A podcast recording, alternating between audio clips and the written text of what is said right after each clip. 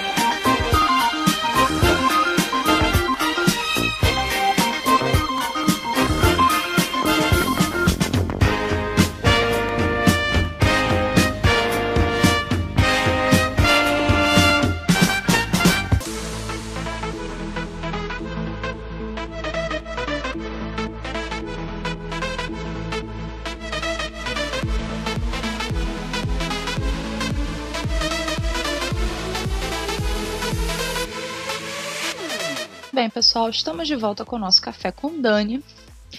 E a esquerda, mais uma vez, tentando aí, né, fazer o seu, é, é, o seu projeto de cancelamento. E dessa vez pegaram uma figura maravilhosa que eu particularmente admiro muito, que é o Beethoven, tá? O músico, né? Beethoven. No site Estudos Nacionais, a matéria, o título da matéria diz o seguinte: Site Vox publica artigo dizendo que a Quinta Sinfonia de Beethoven é opressora aos negros e LGBTs. Meu Jesus de Nazaré, eles não, não param de inventar, né? Esse povo chatinho, lacrador, não para de inventar. Vamos, vamos à matéria aqui. Em um artigo cujo título é Como a Quinta Sinfonia de Beethoven colocou o classismo na música clássica, Nate Sloan e Charlie Harding, que assinam um texto para o site Vox, analisam o, entre aspas, elitismo de uma das mais famosas músicas clássicas de todos os tempos, a Quinta Sinfonia de Beethoven. Aí um trecho desse artigo burro, né, idiota, enfim, vamos lá. Desde sua estreia em 1808, o público tem interpretado essa progressão da luta à vitória como uma metáfora para a resiliência pessoal de Beethoven em face da sua surdez que se aproxima. Ou melhor, essa tem sido a leitura popular entre os que estão no poder, especialmente os homens brancos que abraçaram Beethoven e transformaram sua sinfonia em um símbolo de sua superioridade e importância. Para alguns em outros grupos, mulheres, pessoas LGBT, pessoas de cor, a Sinfonia de Beethoven pode ser predominantemente um lembrete da história de exclusão e elitismo da música clássica escreveram os autores do texto. Os loucos, né? Esses malucos escreveram isso. Nate Sloan e Charlie Harding ilustram então como a ascensão de Beethoven representou o fortalecimento do, entre aspas, elitismo musical daquela época. Antes da época de Beethoven, a cultura da música clássica parecia e soava bem diferente.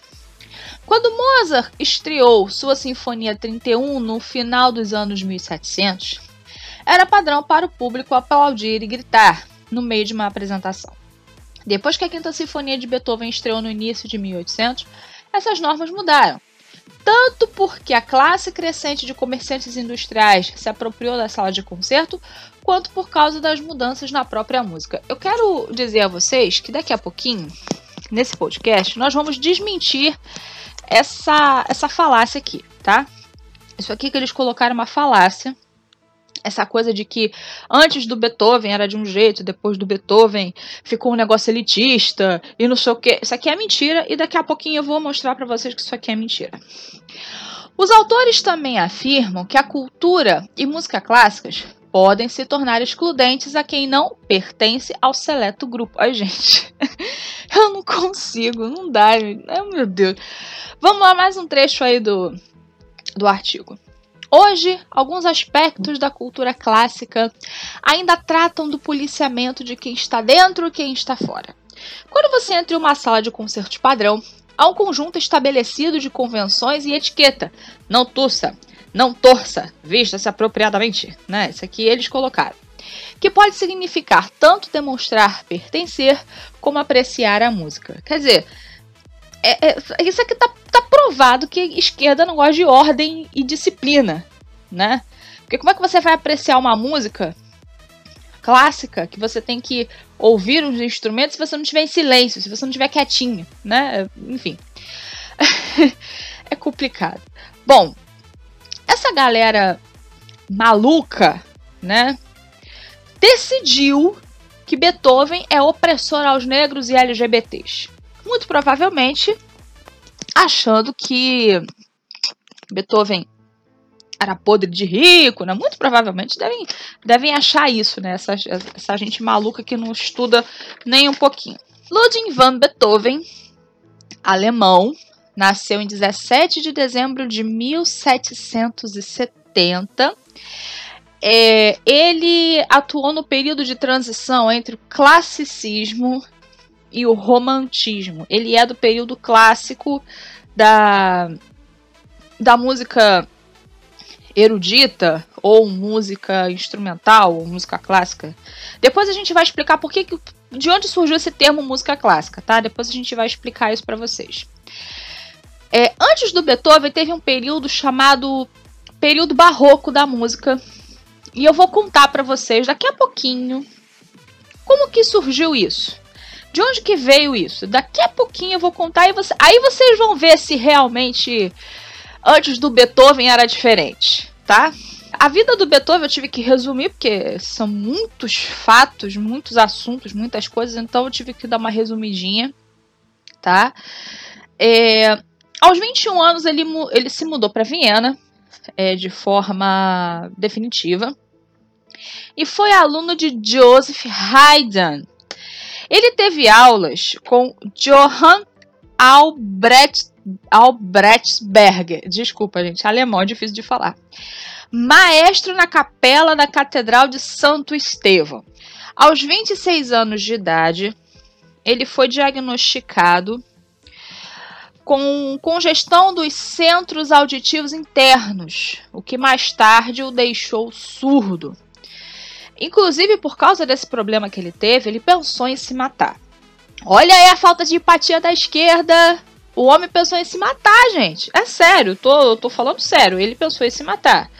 Mas como a esquerda é burra, né? Não tem um pingo de empatia pelo homem, nem conhece, né? Ah, o Beethoven ficou surdo. Só isso, né? E não penso que ele ficou transtornado com isso. Ele ficou muito transtornado com isso. 20 anos depois, aos 46 anos, ele ficou surdo de vez, tá? Ficou completamente surdo. Mas as maiores obras de Beethoven foram compostas é, após o seu processo de surdez, por incrível que pareça. As melhores obras, especialmente a Quinta Sinfonia, a Quinta e a Nona, é, foram compostas após esse início de processo né, de, de, de, após o início dessa doença. A Quinta Sinfonia foi escrita entre, mil, entre 1804 e 1808. Então, assim, ele começou a ficar doente, ele foi diagnosticado com essa doença em 1796. Então, assim, ele já estava no processo que o levaria à surdez. mas a sua maior obra foi escrita dentro desse processo. Quer dizer, ele se superou. Ele se superou. E a Quinta Sinfonia é uma das coisas mais lindas que Beethoven já escreveu. É, é uma das coisas assim mais. Não tem nem palavras, é uma das obras assim mais maravilhosas que, que um ser humano compôs né, na vida. É a Quinta Sinfonia de Beethoven. Beethoven é considerada, a obra de Beethoven é considerado, é, reflete, na verdade, um avivamento cultural, né? É como se Beethoven, eu não gosto de usar essa palavra, mas vocês, vocês vão me entender. É como se Beethoven tivesse revolucionado eu detesto essa palavra, mas só para vocês me entenderem. É como se Beethoven tivesse revolucionado a, a música naquela época. E de 1816 até o ano de sua morte, 1827, ele compôs cerca de 44 obras musicais. Aqui, nessa época, ele já estava completamente surdo. Neste período, ele já estava completamente surdo. Quando ele compôs a nona sinfonia, ele já estava completamente surdo. Isso aí a esquerda não vai te falar, não. Agora vamos falar um pouquinho da quinta sinfonia, que é uma maior obra de Beethoven, uma das maiores obras da música. A Quinta Sinfonia é, foi a primeira sinfonia composta em tonalidade menor. Detalhe: a tonalidade menor era a preferida de Beethoven. era a preferida de Beethoven. Isso só voltou a acontecer em 1824 com a composição da Sinfonia número 9, que foi em Ré menor. Dizem que Beethoven se inspirou na morte quando ele compôs a Quinta Sinfonia que ao bater na porta do homem produz emoções indescritíveis e também desespero. Sendo assim, esta obra pode ser uma reflexão sobre a situação mortal do homem, sem contudo nos indicar, pela beleza de sua obra, que a vida, mesmo sendo efêmera, pode ser um milagre. A Quinta Sinfonia de Beethoven, ela foi incluída no filme As Embalas de Sábado à Noite. Fizeram uma mixagem na época, em 1976, o pianista Walter Murphy é, gravou uma versão disco, que é a versão que a gente colocou no início da aqui do nosso podcast de hoje. Essa versão que tocou no de abertura é essa versão que foi usada no filme Os Embalos de Sábado à Noite. A Quinta Sinfonia de Beethoven, ele tocou em Viena, ele estreou em Viena em 22 de dezembro de 1808. Pra essa galera que fica aí falando mal de Beethoven, ah, porque Beethoven é música elitista, não sei o quê, deixa eu contar para vocês como que foi a apresentação de Beethoven nesse dia, no dia da estreia. Eu vou contar para vocês. O texto que eu vou ler para vocês, contando essa história, está no site filarmônica.art.br, tá bom? Vou ler para vocês, aí vocês vão. Vocês podem esfregar isso na galera da esquerda, tá? Esfreguem. Esfreguem bem na galera da esquerda até eles entenderem. Vamos lá. Embora os primeiros esboços da Quinta Sinfonia datem do início de 1804, Beethoven trabalhou assiduamente na obra apenas em 1807 e terminou a composição no início de 1808. A Quinta Sinfonia foi executada pela primeira vez no dia 22 de dezembro de 1808. Aí o nome do teatro é em alemão, desculpa. Theater am Werk Wien, por um grupo de músicos angariados para o concerto, sob a regência do próprio Beethoven. Um ouvinte de hoje, transportado para a Viena da época, se assustaria com a precariedade dos concertos. Viena não tinha orquestras permanentes nem salas de concerto. Os concertos eram realizados nos palácios dos príncipes ou nos teatros, geralmente com acústica precária. Os músicos eram contratados para ocasiões específicas e geralmente executavam as obras com pouquíssimos ensaios, já que os cachês eram, na maioria das vezes, insuficientes para um trabalho artístico detalhado. Um típico concerto do início do século XIX consistia de uma abertura, um concerto, uma sinfonia, áreas e cenas de ópera e uma improvisação do solista. O concerto que Beethoven deu naquele dia, além de muito longo, mesmo para os padrões da época, foi longe de ser perfeito. Nele foram estreadas a quinta e a sexta sinfonias e a fantasia coral. O concerto para piano número 4 foi executado em público pela primeira vez. Quanto à área de concerto a pérfido e vários movimentos da missa em dó maior, tiveram naquela oportunidade sua primeira execução em Viena. E Beethoven ainda sentou seu piano para uma série de improvisações. Embora o público estivesse acostumado a concertos longos, o concerto de estreia da Quinta Sinfonia durou intermináveis quatro horas, em um teatro com um sistema de aquecimento estragado. Beethoven havia requisitado o teatro durante todo o ano, e lhe deram apenas uma noite morta, três dias antes do Natal. Foi uma noite longa de inverno para o público que assistiu ao concerto das 18h30 às 22h30, com obras modernas de um compositor pouco conhecido, executadas para uma orquestra que não havia ensaiado suficientemente.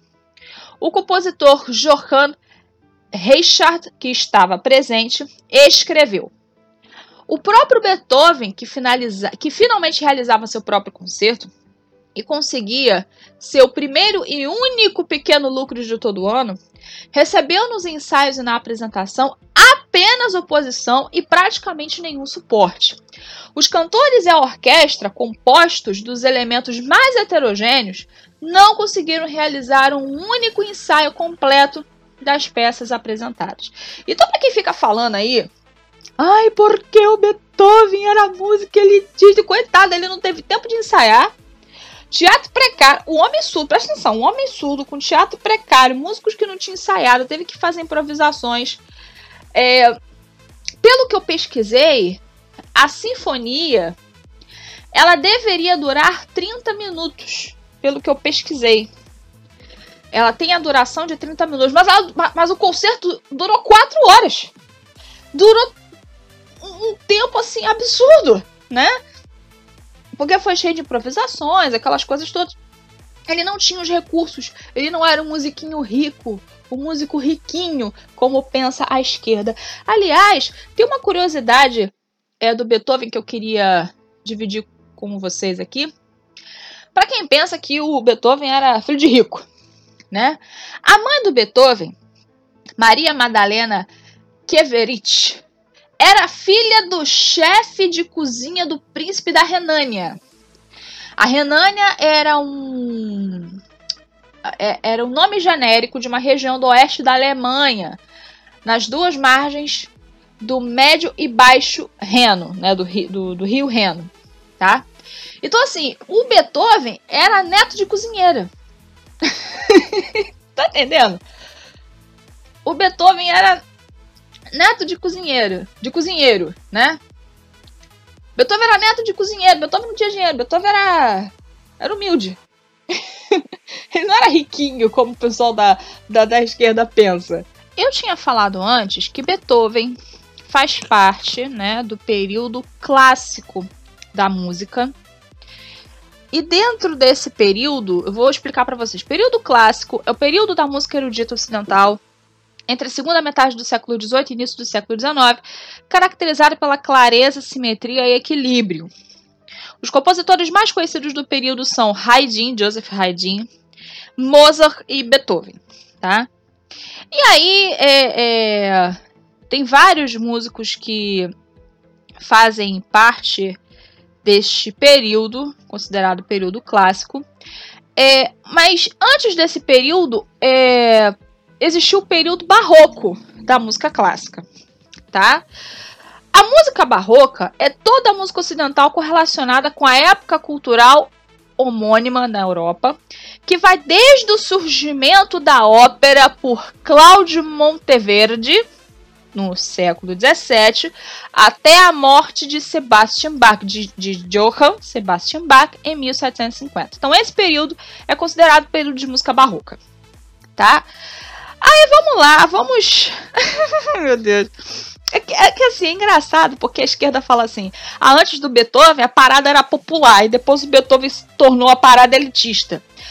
Eu vou contar para vocês como que surgiu é, o, o, nascimento da música clássica, que a gente conhece como música clássica, tá bom?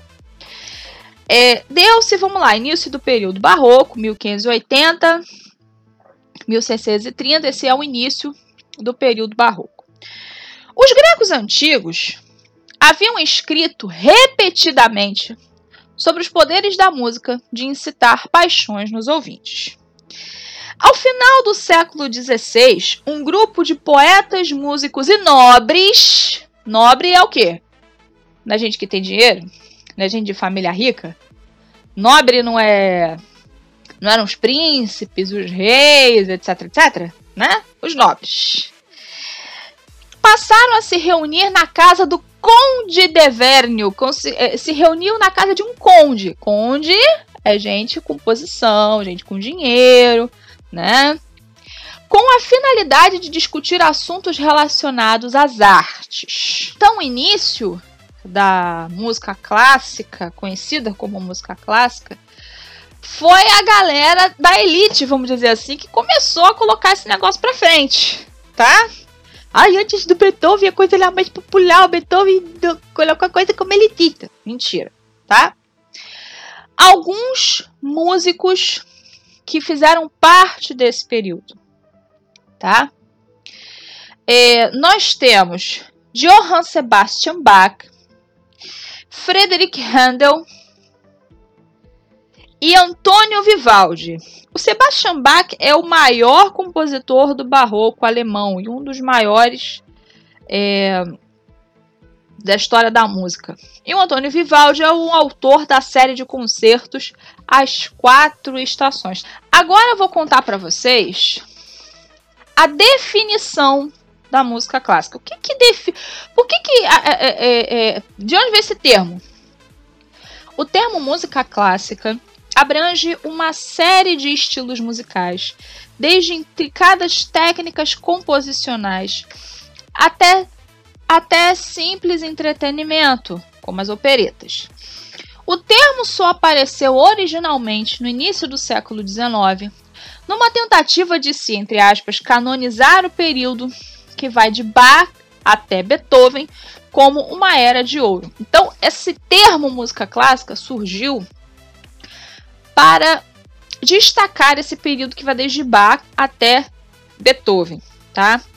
Aí vem, eu quero responder a pergunta aí, que não é bem uma pergunta, quero rebater a afirmação da esquerdinha, da esquerdalha, que diz que música clássica é coisa de rico. Vamos mostrar aqui que não é bem assim que a banda toca. Até mesmo no período clássico, as óperas bufas de Beethoven, óperas bufas eram óperas cômicas, tá? Ou as óperas de Verdi no século XIX, isso depois de Beethoven já, tá? Depois de Beethoven. Eram muito populares entre as camadas menos favorecidas da sociedade. Diversos dos músicos clássicos da atualidade têm origem na classe média. Muitos trabalham simultaneamente com música popular, até mesmo em blocos de carnaval, principalmente no caso dos músicos dos naipes de sopro e percussão. Então, assim, a galera que estuda música clássica e toca música clássica não vive só da música clássica, tá?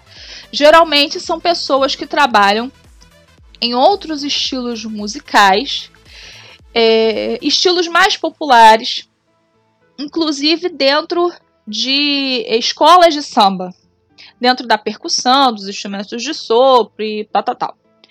Isso aqui é para desmistificar aquela coisa de ah, música clássica é coisa de rico. Não, não é coisa de rico, tá?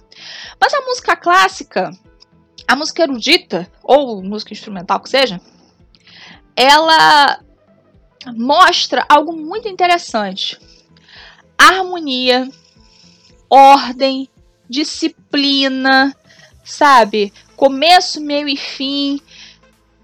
A música clássica mostra tudo o que a esquerda não suporta.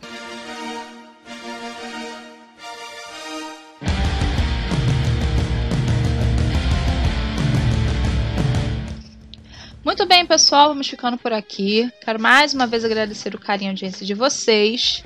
Lembrando lá do nosso canal do Telegram, Café com Dani Oficial.